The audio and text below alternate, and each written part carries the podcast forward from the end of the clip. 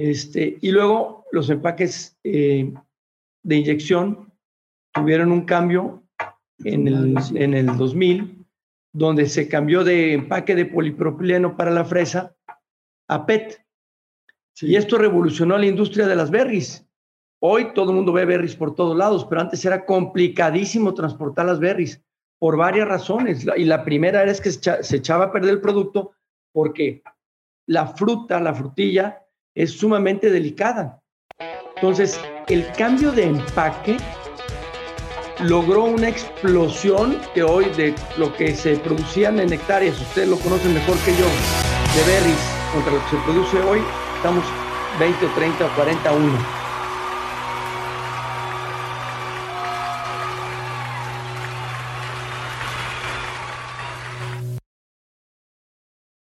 Bienvenidos a Agrotitanes. Hoy tenemos un episodio histórico. Tenemos un episodio eh, que nos va a enseñar mucho acerca de la industria del plástico, cómo evolucionó, cómo, cómo, cómo se fue creando durante todos estos años, eh, cómo maduró y llegó a ser lo que es ahora.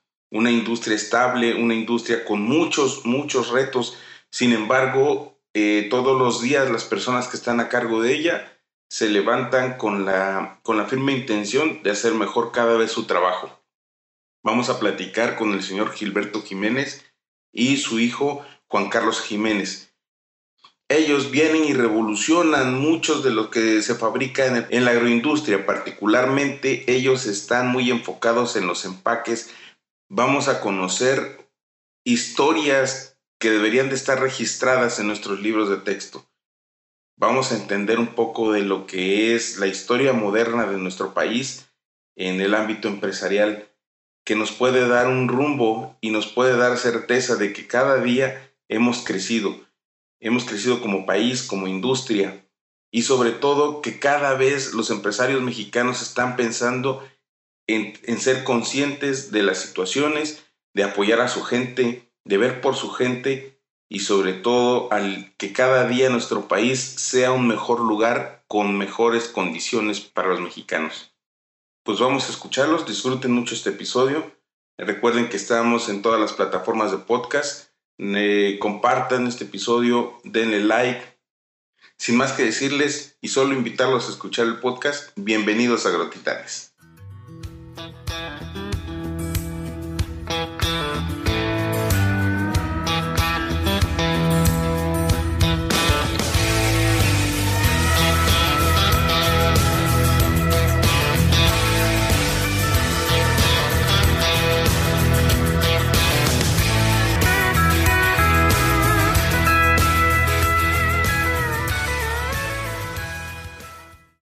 Mí es un, gran honor tener a, una pareja de grandes agrotitanes que nos puedan aportar al episodio. Y quisiera eh, empezar con, con, dos cosas muy sencillas, mi estimado Juan Carlos y don Gilberto, que si en determinado momento se pudieran presentar. ¿Quién es Juan Carlos y quién es Gilberto Jiménez?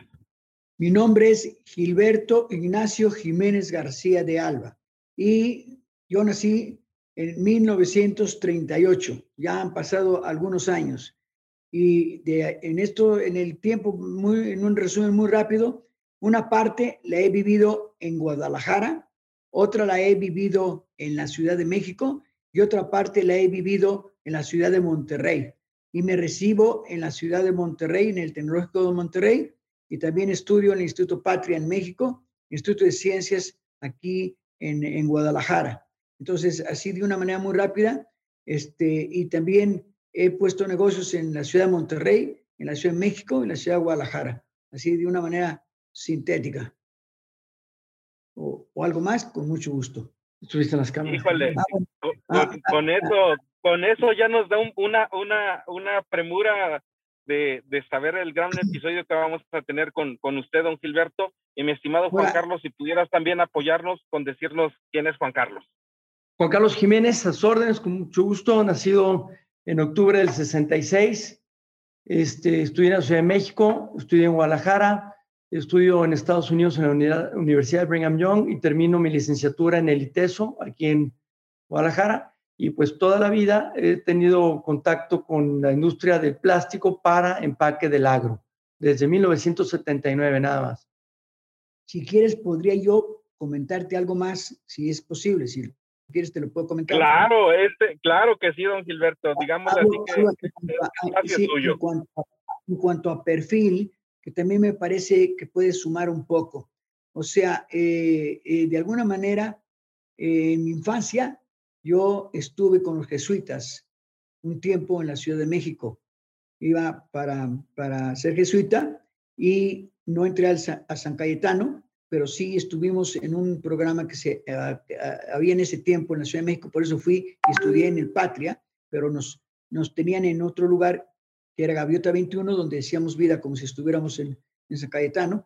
Y eso es muy importante, independientemente que yo lo he tomado, ¿no? Es que porque en cierta edad de la vida de una persona es fundamental que tenga unos valores y principios que alguien se los muestre y se los enseñe, porque eso sirve para todo el desarrollo de toda la vida de la gente y los, y los orienta más para que puedan cumplir con las cosas más necesarias o simples eh, de ser bien en la vida y no fastidiar a nadie y ayudar a los que más se puedan y, trabajar de una manera correcta. O sea, creo que eso me ayudó.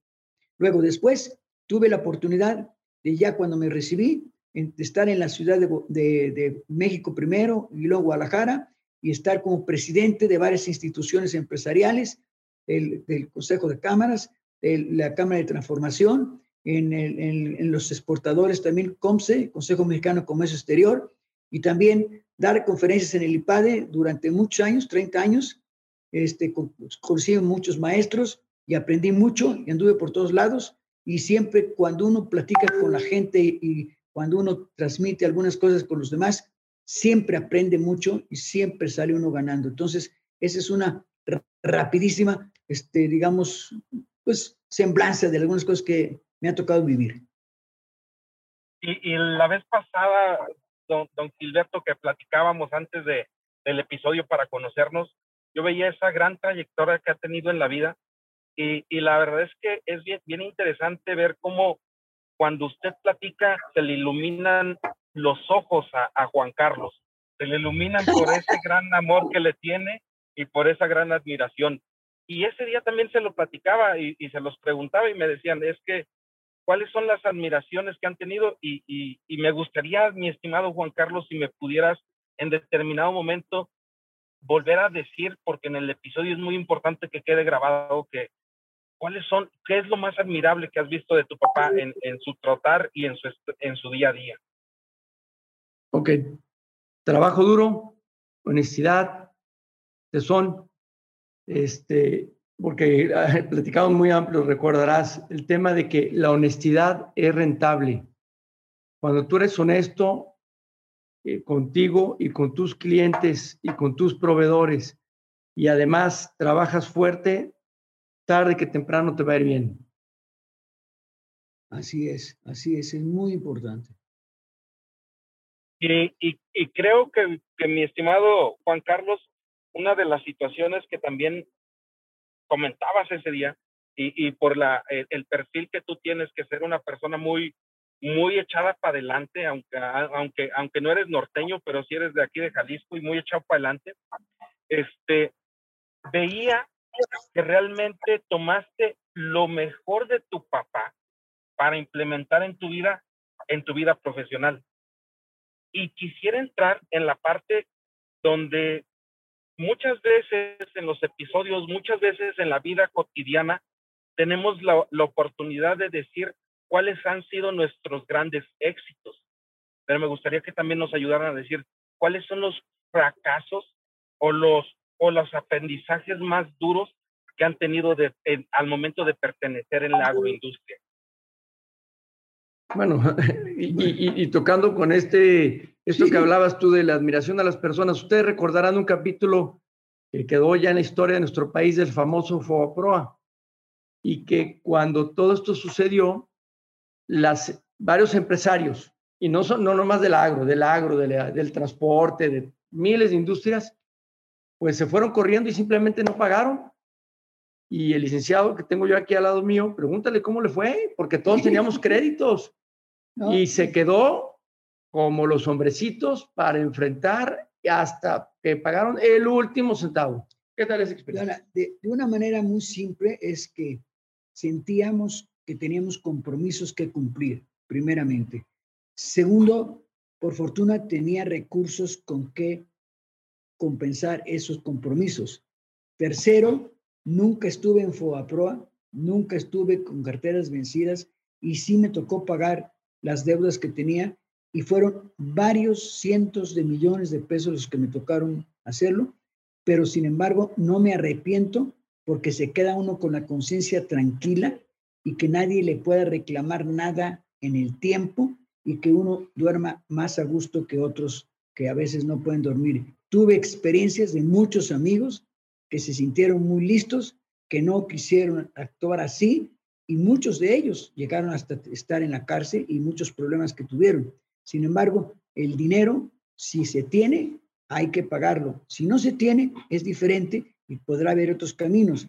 Pero si en un momento dado hay que responder, pues lo debe uno de hacer. Yo viví todos los problemas desde el 82, del 87, del, del, del 94, del 2008. Las devaluaciones. Todas las devaluaciones, o sea, las he vivido, pero bueno, como todo, siempre hay alguna forma de, de salir adelante. ¿no? Entonces, eso es lo que de alguna manera este, ha pasado. Y también una experiencia positiva es, en la vida, los problemas son necesarios para crecer.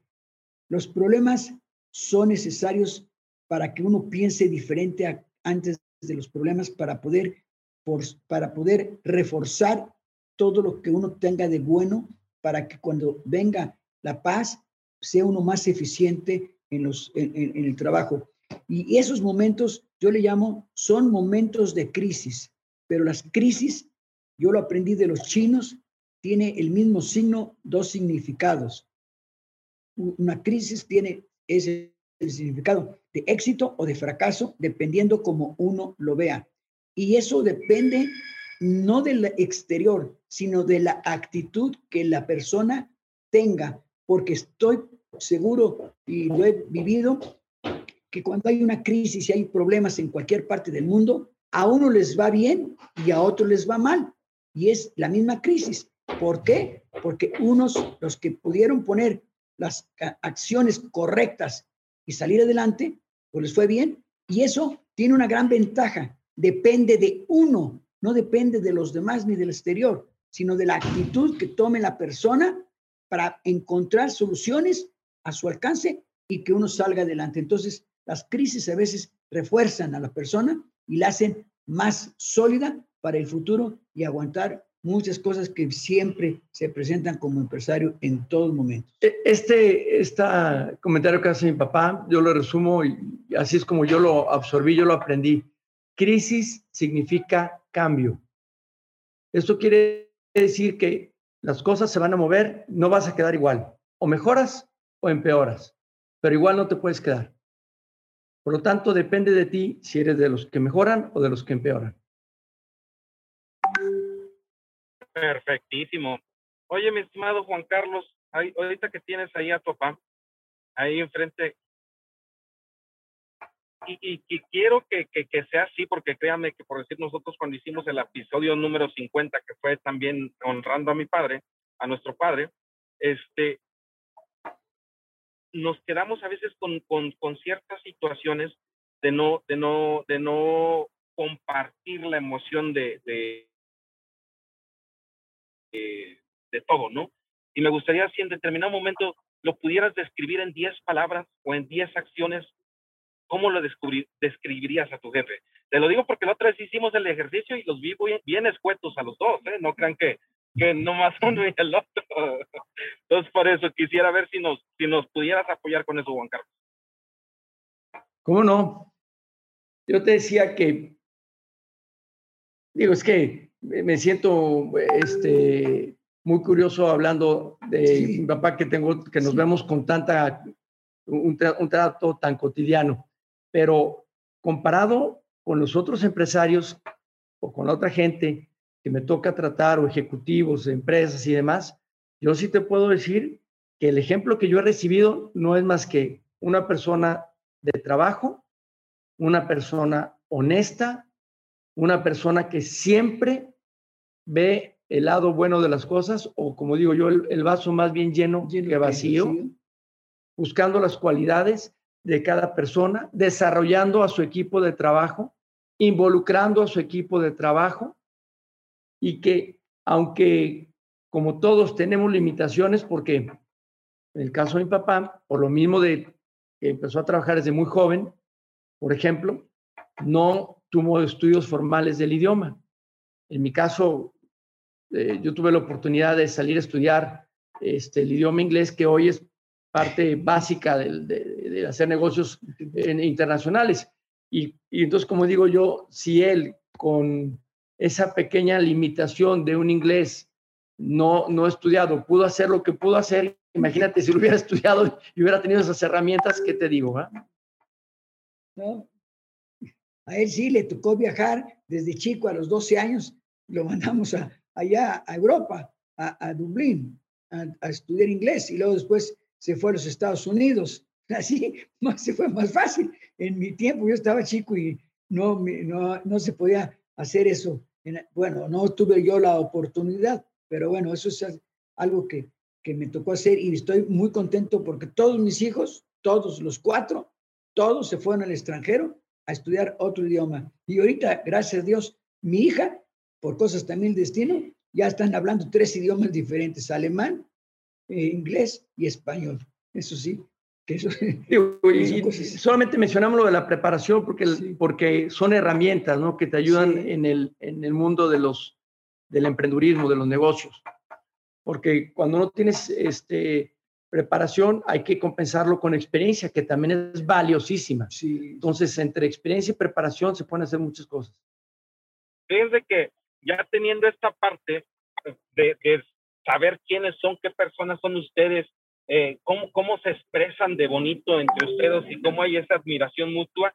Me gustaría en determinado momento, don Gilberto, si nos pudiera decir qué es lo que hace don Gilberto, qué empresas ha podido tener este, el orgullo de, representarnos internacionalmente como mexicano eh, y, y, como empresario, y si nos pudiera platicar un poco acerca de las experiencias que ha tenido también bueno, mira, primeramente yo digo que me tocó unas experiencias para, antes de ser empresario, a mí me tocó estar trabajando, porque cuando salí del colegio, cuando salí de la universidad en el Tecnológico de Monterrey, tuve la suerte de que escogieron a cinco estudiantes del Tecnológico de Monterrey para que fueran a trabajar con el grupo en aquel tiempo de los más importantes de la República Mexicana, con el grupo de, de, de la cervecería Cuauhtémoc, don Eugenio Garzazada, que en aquel tiempo era un señorón y sigue siendo una persona increíble que transformó en aquel tiempo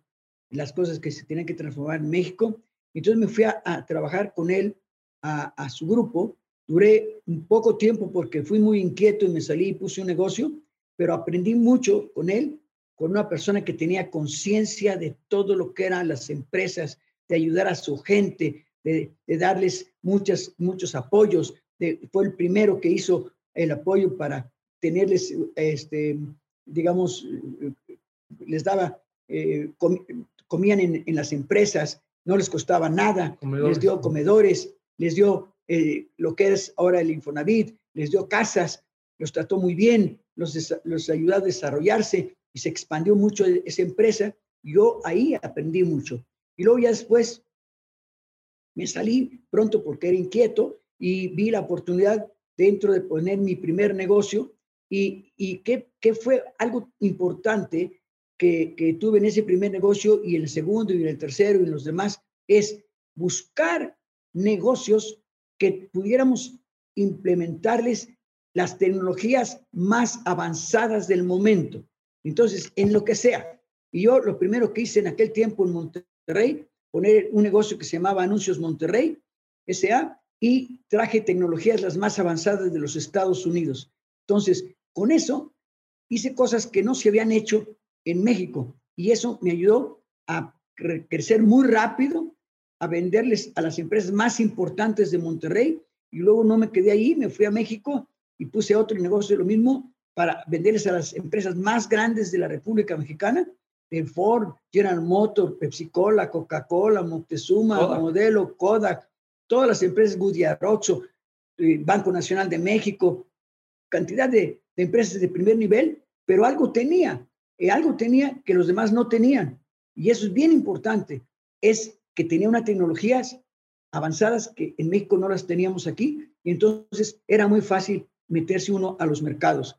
Luego entré también en cosa medio accidental en el agro. ¿Y cómo me metí al agro? Porque después empezó una familia, mi, familia es de, de, Michoacán, de Zamora, Michoacán, a estar en el agro para sembrar los, las fresas y todo lo que eran cosas de, del campo y querían empaques, empaques que los traían de los Estados Unidos, entonces que no se fabricaba en México.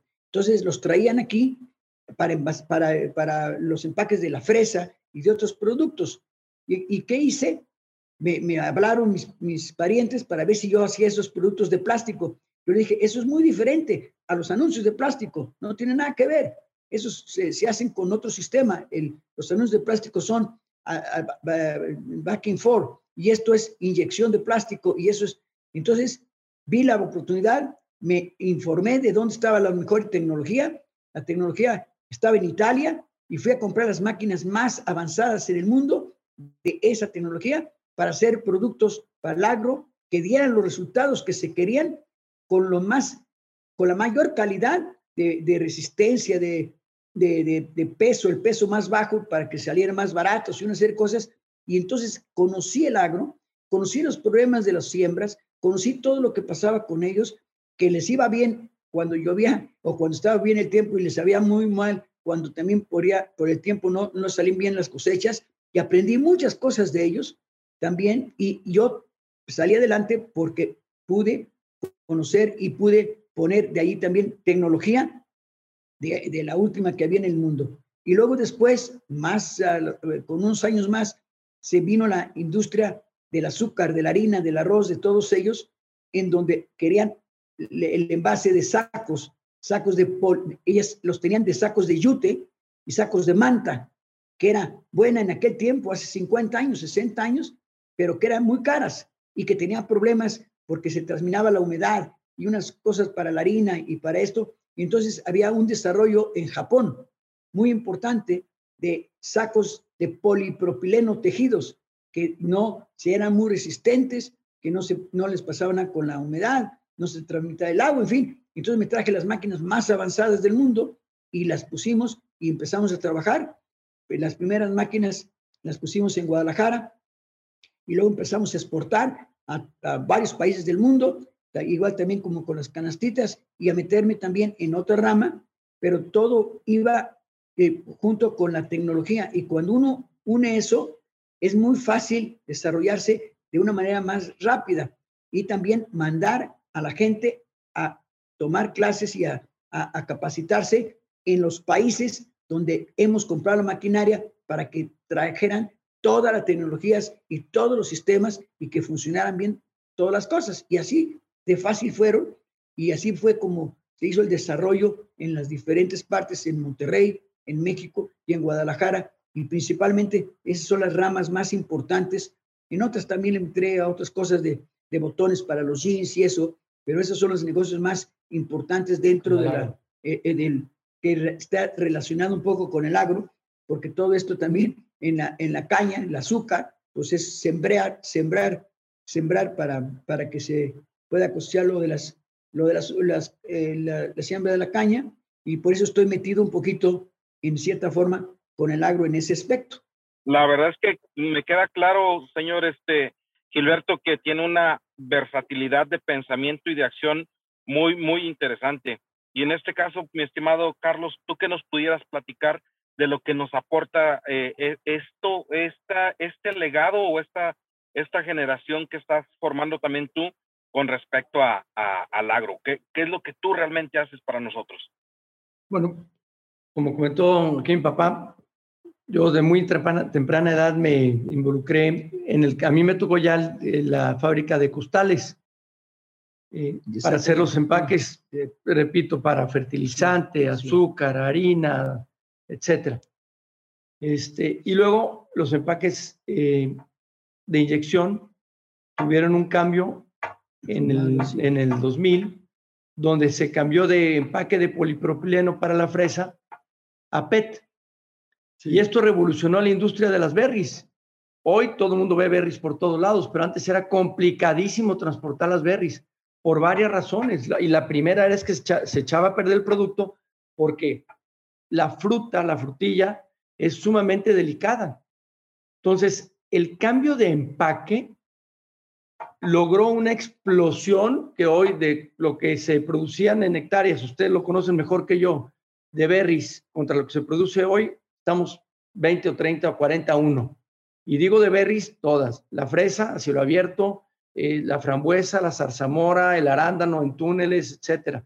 Y el empaque tuvo mucho que ver para poder comercializarlo a mayor distancia y darle mayor vida y para que llegara de mejor manera al consumidor final. Entonces sí tuvo un impacto muy, muy, muy este, importante el empaque en el desarrollo de ese tipo de industria en lo particular.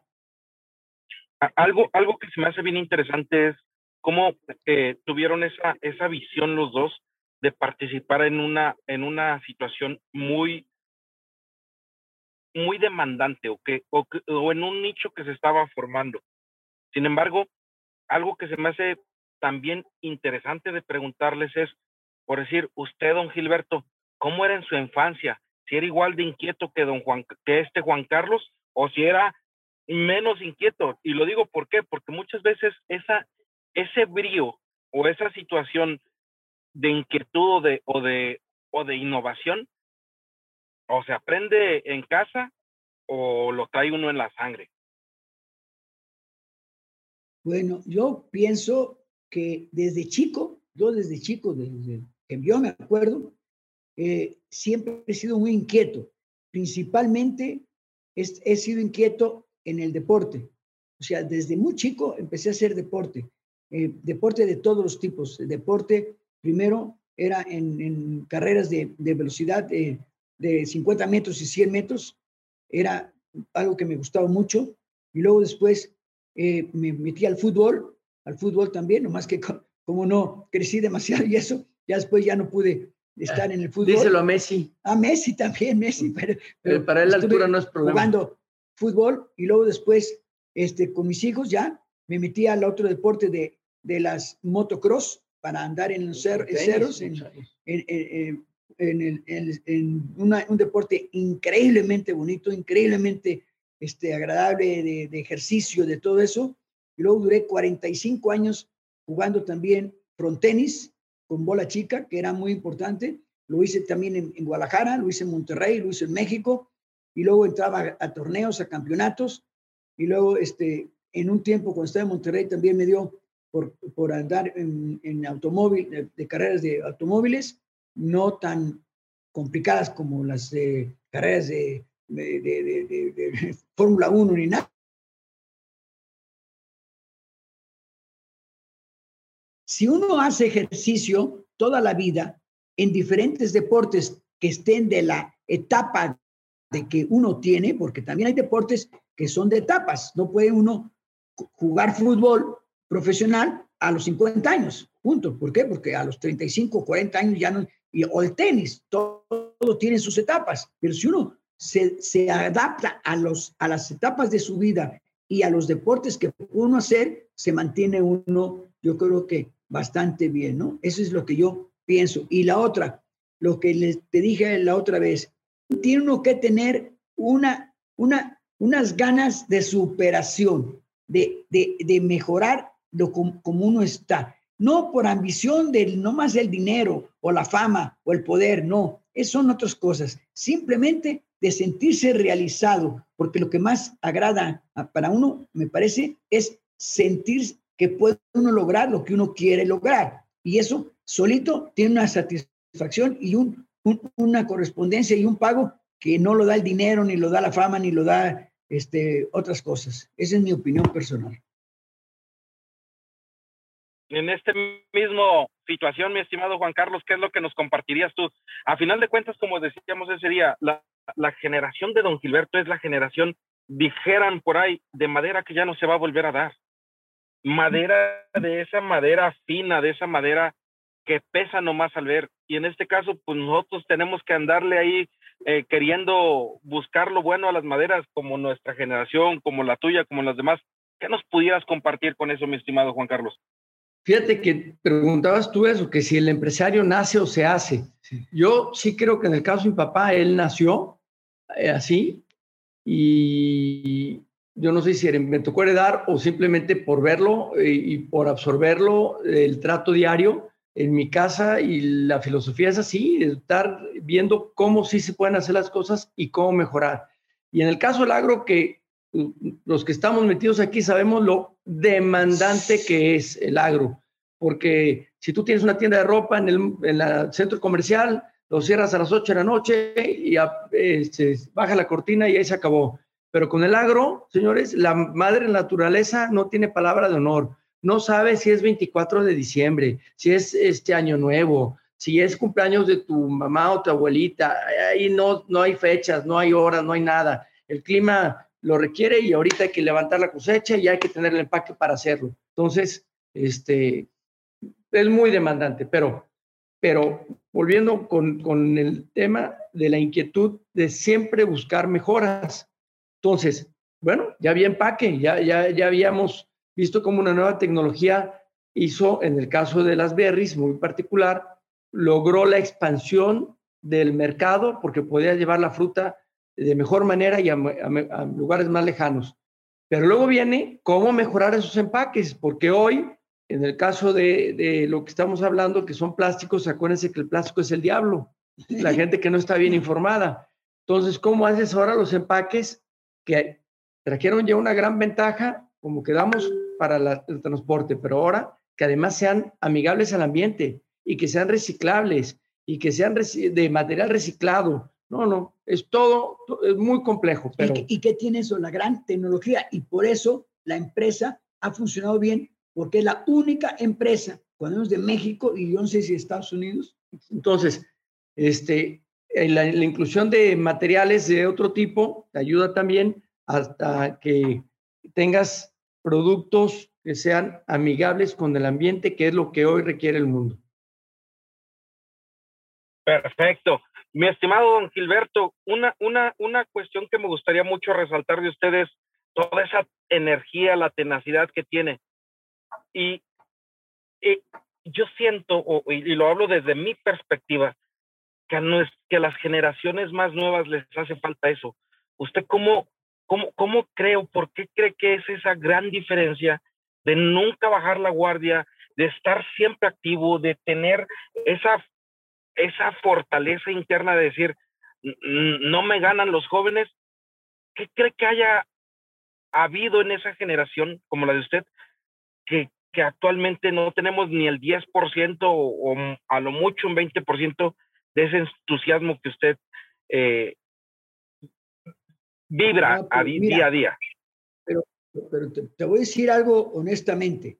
Yo siento de verdad, estoy convencido que Juan Carlos tiene más, más, más actitud de trabajo y de esfuerzo y de hacer tantas cosas de las que yo estoy haciendo, de las que yo hice. Él trabaja también desde las 6 de la mañana hasta tarde, se levanta temprano, hace muchas cosas todos los días, no, no se cansa porque hace ejercicio, se va a nadar, hace muchas cosas que lo mantiene en perfecto estado. Pero también hay otro ingrediente que se me había olvidado comentarte y te lo voy a decir que fue de alguna manera un motor a los 17 años, 18 años. El motor, uno que me, eh, con ese carácter que yo tenía, pero un motor que también me ayudó, y eso puede ayudar a algunas personas, es la siguiente, que yo estaba estudiando en Monterrey, estaba en el Tecnológico Monterrey, estaba supuestamente en la mejor universidad de aquel tiempo de México, y mi papá, por cosas del destino, tuvo un problema en el negocio porque le abrieron la calle aquí en Guadalajara durante dos años para poner una, tubería en, en, el drenaje profundo. En, drenaje profundo y la, y la empresa más importante de la República de Mexicana y de Latinoamérica que la había puesto él en esa calle, en Hidalgo, y había hecho una inversión muy grande, se vino abajo porque no podía ni, ni caminar la gente, ni, ni los coches, ni nada. Bueno, ¿y eso qué pasó? Que cuando yo estaba en el tecnológico, me dice mi papá, ah, ¿sabes qué? Tengo un problema, la cosa está muy complicada, ya no puedo seguir. Ah, caray.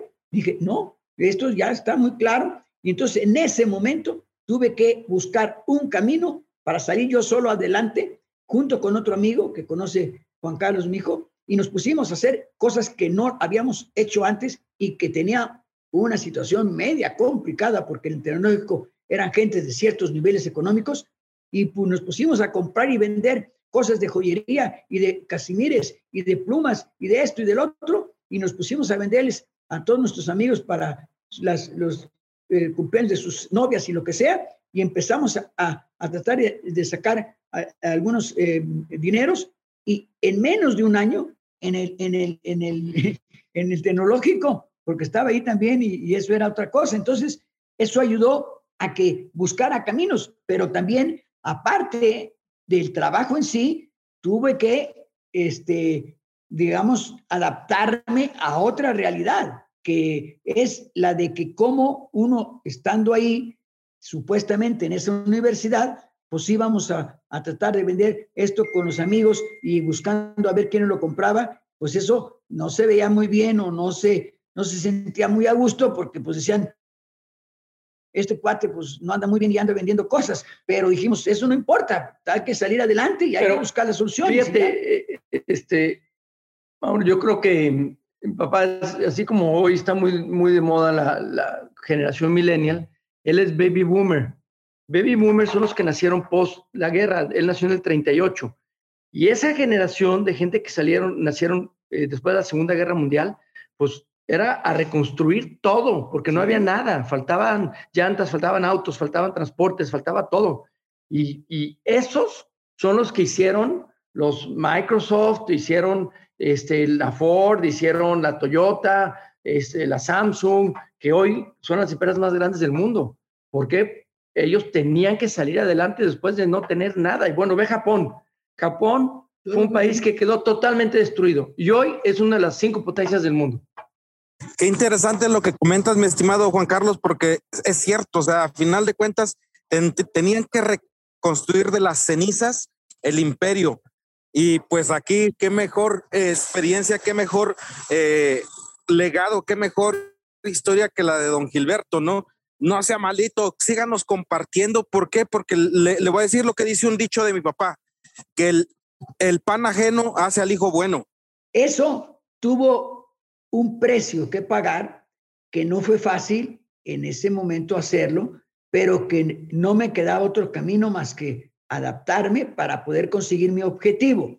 Pero también después, cuando uno sale, yo pude, gracias a Dios, comprarme un automóvil antes que otros muchachos que no podían comprarse un automóvil y yo lo pagué con mi dinero y compré un carro nuevo. Entonces, en aquel tiempo, eh, cuando tenía 17 años, pues 18 años no era tan fácil, ¿verdad? Fíjate bien, a veces ya en la vida la gente a lo mejor en un tiempo se, se pueden burlar de ti, pero después que pase el tiempo y las cosas salen bien de las que tú estás, plane, estás haciendo tus planes en lo que vayas a hacer, en tu negocio, lo que sea, se, después solitos sin querer lo reconocen y después ya se dan cuenta que sí sí vale la pena esforzarse y a veces aguantarse que le hagan algunas críticas, después lograr tus objetivos y entonces ya es otro cantar y es otra dimensión, cómo te toman en cuenta y cómo te ven.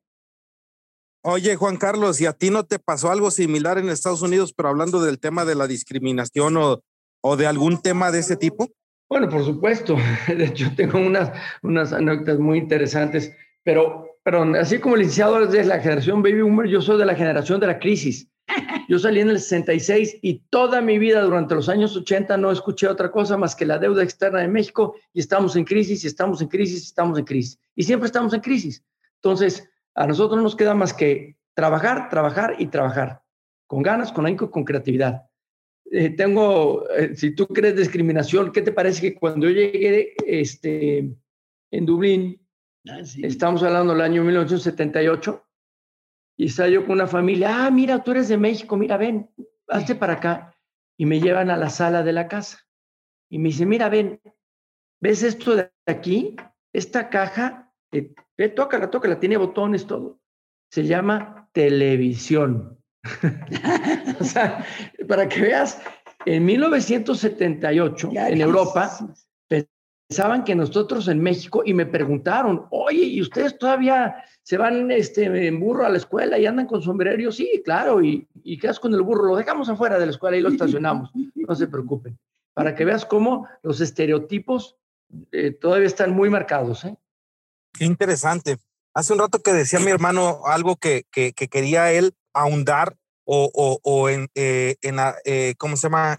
Enaltecer la parte que a final de cuentas ustedes pudieron de hacer y de transformar una industria.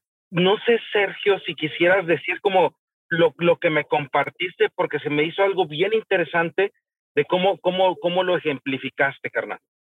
Lo, lo, que entiendo es que ustedes crearon la industria del plástico en México, eh, importan estas máquinas, en ese entonces yo creo que no era tan fácil enterarse en dónde encontrar las refacciones, quién le va a dar mantenimiento, cómo va, cómo, cómo empezar los primeros ensayos, cuántas veces se equivocaron al, al, al, este, al hacer los primeros diseños, las primeras, no sé, bolsas. O sea, esa parte está interesantísima porque, porque nadie lo piensa. Todos vemos a alguien que triunfó y, y, le aplaudimos a lo mejor, pero no sabemos que atrás hay un montón de equivocaciones, un montón de, de, de a veces hasta lágrimas, ¿no? Desesperación.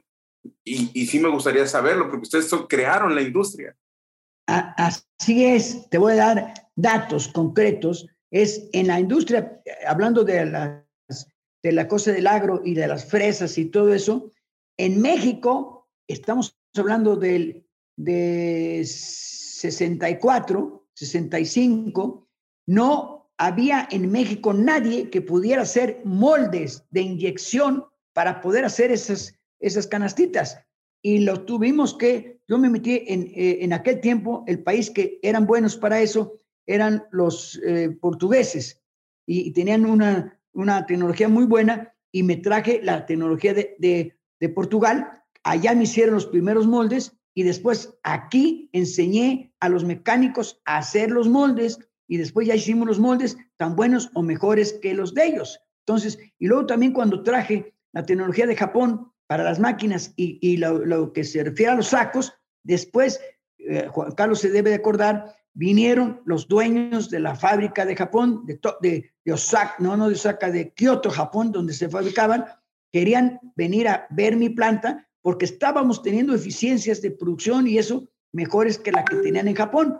¿Por qué? Pues porque la gente, entonces, sí que se puede hacer, pero sí que es difícil hacerlo, pero siempre habrá una manera para encontrar y para sumar las fichas para que te den un mejor resultado del que uno tiene en un momento, pero también al principio, cuando partes de cero, pues es cañón. Cuando me dijeron a mí, mis tíos, ponte a hacer canastitas. Pues sí, pero yo estoy haciendo anuncios, no tengo ni idea, ni cómo se hace, ni qué, cómo, con qué maquinaria, con qué materiales. Entonces, a, a, a preguntar, pero con el deseo de poder hacerlo. Y si alguien lo estaba haciendo, quiere decir que nosotros también es, íbamos a encontrar el camino y lo encontramos. No, y hay otros, hay otros.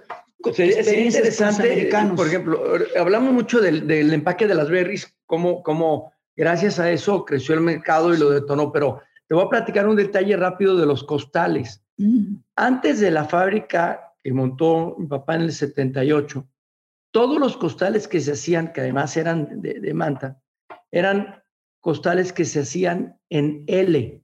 Así o sea, es. es una tela plana que se cortaba y se cosía por un lado y se cosía por la parte de abajo. Ustedes no se acuerdan, pero los costales así se hacían como, como hoy ustedes conocen eh, la lata de dos piezas, cuando antes eran latas de tres piezas. Hoy la lata de Jumex de hace 40 años era una lata pesada, era un tubo y le ponían tapa arriba, tapa abajo. Hoy las latas de Coca-Cola o de cerveza que son de aluminio son de dos piezas. Es una, este, como una pastilla que se estira el, el, aluminio y nomás se pone la tapa de arriba. Se llama de dos piezas. Bueno, un cambio así de radical fue lo que hicieron cuando, cuando trajo mi papá la tecnología en el 78. Repito, antes era una tela plana, cortabas y cosías por un lado y la parte de abajo y por arriba llenabas el costal. Y las máquinas estas eran tubulares. Imagínate que tejían la tela como un calcetín, ¿ok? Completamente redondo. Entonces tejes como un calcetín, una tela pero tubular que va subiendo hacia arriba y ya nada más cortas la parte de abajo y la coses y lo llenas por la parte de arriba. Fue un cambio radical de la industria. ¿No se imaginan lo, lo que me está llevando esta, esta entrevista a, admirar el, par de agrotitanes que tenemos el día de hoy, tanto el estimado señor don Gilberto, que es toda una, una eminencia de lo que nos está compartiendo. Muchísimas gracias, es un verdadero agrotitán. Y don, y don Juan Carlos, que también otro verdadero agrotitán que nos está compartiendo con mucho amor y con mucha sabiduría aquí y, estamos escuchándolos fuerte y claro. Oye, eh, sobre este mismo punto que dijo mi hijo, otra cosa que ayudó tanto, fíjense bien, tanto o más de lo que acaba de decir, de que eran circulares y que no era tejido plano. ¿Saben otra cosa que ayudó muchísimo? Es que los que cargaban los sacos de azúcar, de fertilizantes y de todo, les lastimaban la espalda, la costura de los sacos. Y cuando esto se hizo sin costura, todo el mundo quería los sacos esos, no querían otros. Y no podíamos producirlos porque no teníamos toda la capacidad. Y crecimos como locos, nada más porque no les lastimaba en la espalda el, la costura que tenían. Una tontería, ¿verdad? Una tontería, pero esas son de las cosas que cambian en un momento dado muchas cosas. Precisamente pensando en eso, no, hombre, estamos hablando de que les estaban ahorrando a, quienes empleaban a esas personas, pues que dejaran de ir sus trabajadores, ¿no? Por, por, por lastimarse o por, o por las rosaduras que les provocaba la costura. Y ustedes le estaban ahorrando un montón de dinero, ¿no? Así es, así es, así es. Ahora sí nos damos cuenta que por eso, cuando nosotros entramos al mercado, y, me acuerdo con el cliente que era un pasa, que todo estaba concentrado de la compra de sacos y también los de, la, los de harina eran diferentes porque son diferentes molinos y otros del cacao, en fin. Pero cuando veían esas diferencias, querían producto, pero ya era imposible poder atender a todos. ¿Cómo con esos cambios hace uno cosas que no se las puede uno imaginar? Y son de las cosas que le ayudan a uno para correr más rápido. Hombre, qué padre, qué padre. ¿Y, no, y, a quién se le ocurrieron estos cambios? Pues a mí. ¿En serio? ¡Qué padre! ¿Y cómo, cómo observó eso? ¿Cómo, cómo, cómo, ¿Cómo lo llegó a dimensionar o a observar? Ese proceso está bien interesante porque hasta ahorita se puede aplicar. O sea, creo que, creo que lo que decíamos de las generaciones y que esta última generación no está, no está haciendo es que no está aplicando el conocimiento que está recibiendo, no le encuentra aplicación. Entonces, creo que, creo que, creo que los procesos con los que usted este, pudo, pudo este, revolucionar esto y, como dice, un, un cambio bien, bien pequeño a lo mejor, pero hizo todo el cambio completo en la industria, ¿no? Te quiero, te quiero, perdón, contestando un poquito, eh, Checo. Hay otro eh, detalle que también fue un cambio radical en la industria. Ustedes no se acuerdan, pero los sacos para el azúcar que se entregaban en cada zafra a los ingenios tenían que ir foliados. Esto es, cada saco llevaba un número, del 1 al 500, del 501 al, al 999, etcétera, etcétera. Y esa foliada se hacía a mano. Y era un puesto que si lo checan ahí en, los ingenios, era el foliador. Y era un muchacho que llegaba a los costales y con una foliadora, que como los que te ponen la fecha en, tu, en un recibo todavía en las tiendas, foliaba 1, 2, 3, 500, 600, 725, etcétera, etcétera, a mano y cobraba un dineral por hacerlo cada. Entonces, un día se nos ocurrió que, ¿por qué no hacerlo, pero ya de una manera digital? ustedes saben y han visto las botellas de agua que tienen una pequeña impresión láser en el lateral. Y llevamos esa tecnología a los costales y le preguntamos que por qué no se hacía así. Bueno, pues es que por costumbre se hacía a mano el foliado con una persona. Cuando tú eh, rompes esas barreras, oye, ¿por qué se hace así? Pues porque así se ha hecho siempre. Oye, ¿por qué, ¿y por qué no podemos hacer diferente? No, no, ¿cómo cree? En el genio tienen, eh, se hereda ese puesto, llevan 40 años haciéndolo así de padre a hijo. Oiga, pero ¿y si lo metemos con una máquina automatizada y, y lo pasamos con una impresora de, de, tinta este, de inyección y empezamos a hacerlo y foliábamos los sacos a un costo casi cero y de manera este, 50 veces más rápido que, una persona. Pero era romper el, el, paradigma de que siempre se había hecho de esa manera. Los, los innovadores siempre son eh, agentes de cambio y sobre todo, eh, ¿cómo se pudiera decir esto? Son un pesar para la cultura tradicional, ¿no? Sí, sí, sí, sí. Pero tienes que pesar de manera diferente porque no se pueden quedar las cosas, ah, lo, que hablamos, si tú te quedas quieto, eh, te estás atrasando porque los demás siguen avanzando. Entonces, hay que estarse ajustando y reinventando todo el tiempo y adaptando las condiciones, siempre. Perfectísimo. Mi estimado Juan Carlos, si el día de hoy empezaran tu biografía, ¿con qué frase empezaría? Y de una vez si tenemos ahí a don Gilberto también nos encantaría que nos dijera esa, esa frase con la cual empezarían a, contar su historia. Híjole. que hablar de uno está muy difícil, pero a mí me gustaría que me recordaran como un buen amigo, buen hijo, buen ser humano. ¿Y a usted, don Gilberto? Bueno, no, mira, yo pienso primero, yo si hago una, una meditación es, nosotros lo primero que tenemos que hacer conscientemente es darle gracias a Dios de que nos haya permitido tener todo lo que hemos tenido, porque hay muchos que no lo han tenido y seguramente que si lo tuvieran hubieran sido mejores que nosotros, pero cuando menos nos dio la oportunidad, la vida, y nos dio la oportunidad Dios en una forma de haber tenido lo que nos hizo dar esos cambios. Eso es lo primero que todo, porque si no, no lo hubiéramos hecho. Segundo, yo creo que realmente eh, también tenemos que ser conscientes que si hemos sido así eh, favorecidos con estas ayudas que nos dio la, la vida, tenemos que tratar de buscar la manera de hacer lo mejor posible las cosas que queremos hacer y ayudar a los demás para que les vaya, para que les vaya bien.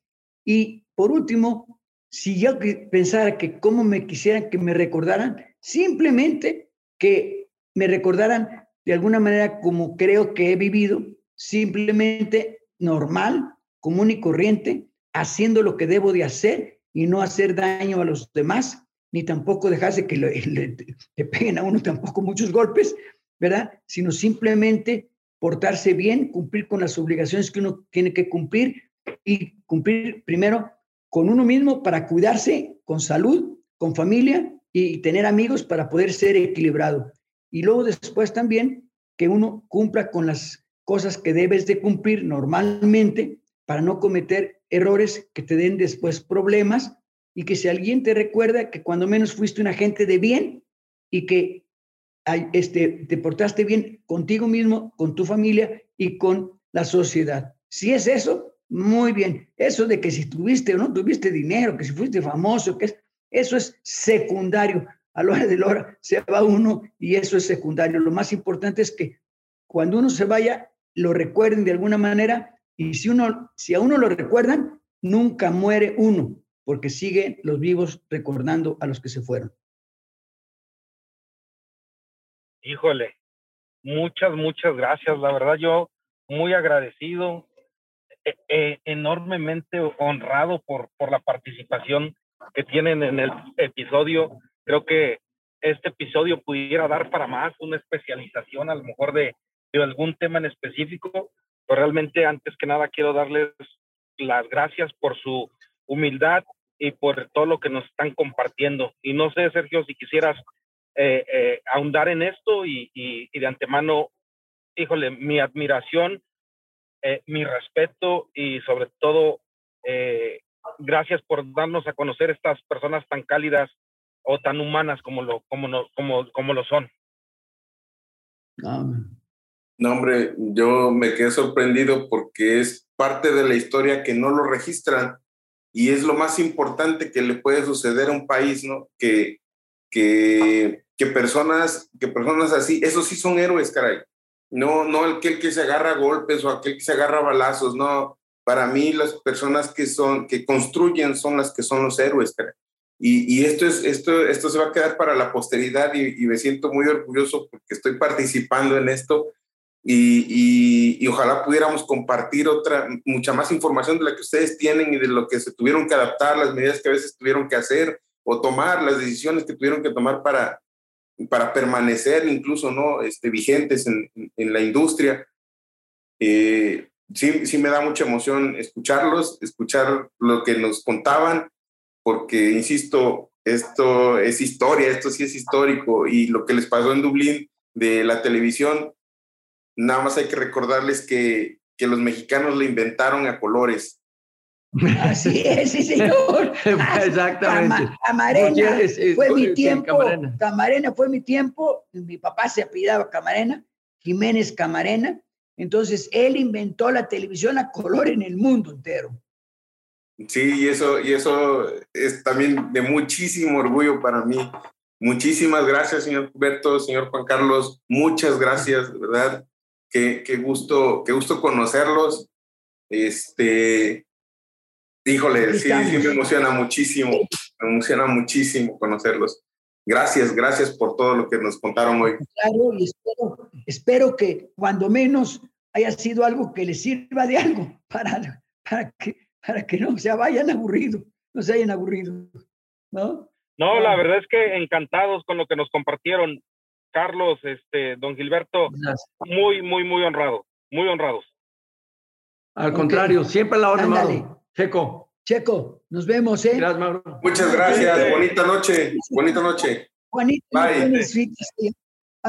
Gracias. Gracias. Hasta luego. Bye.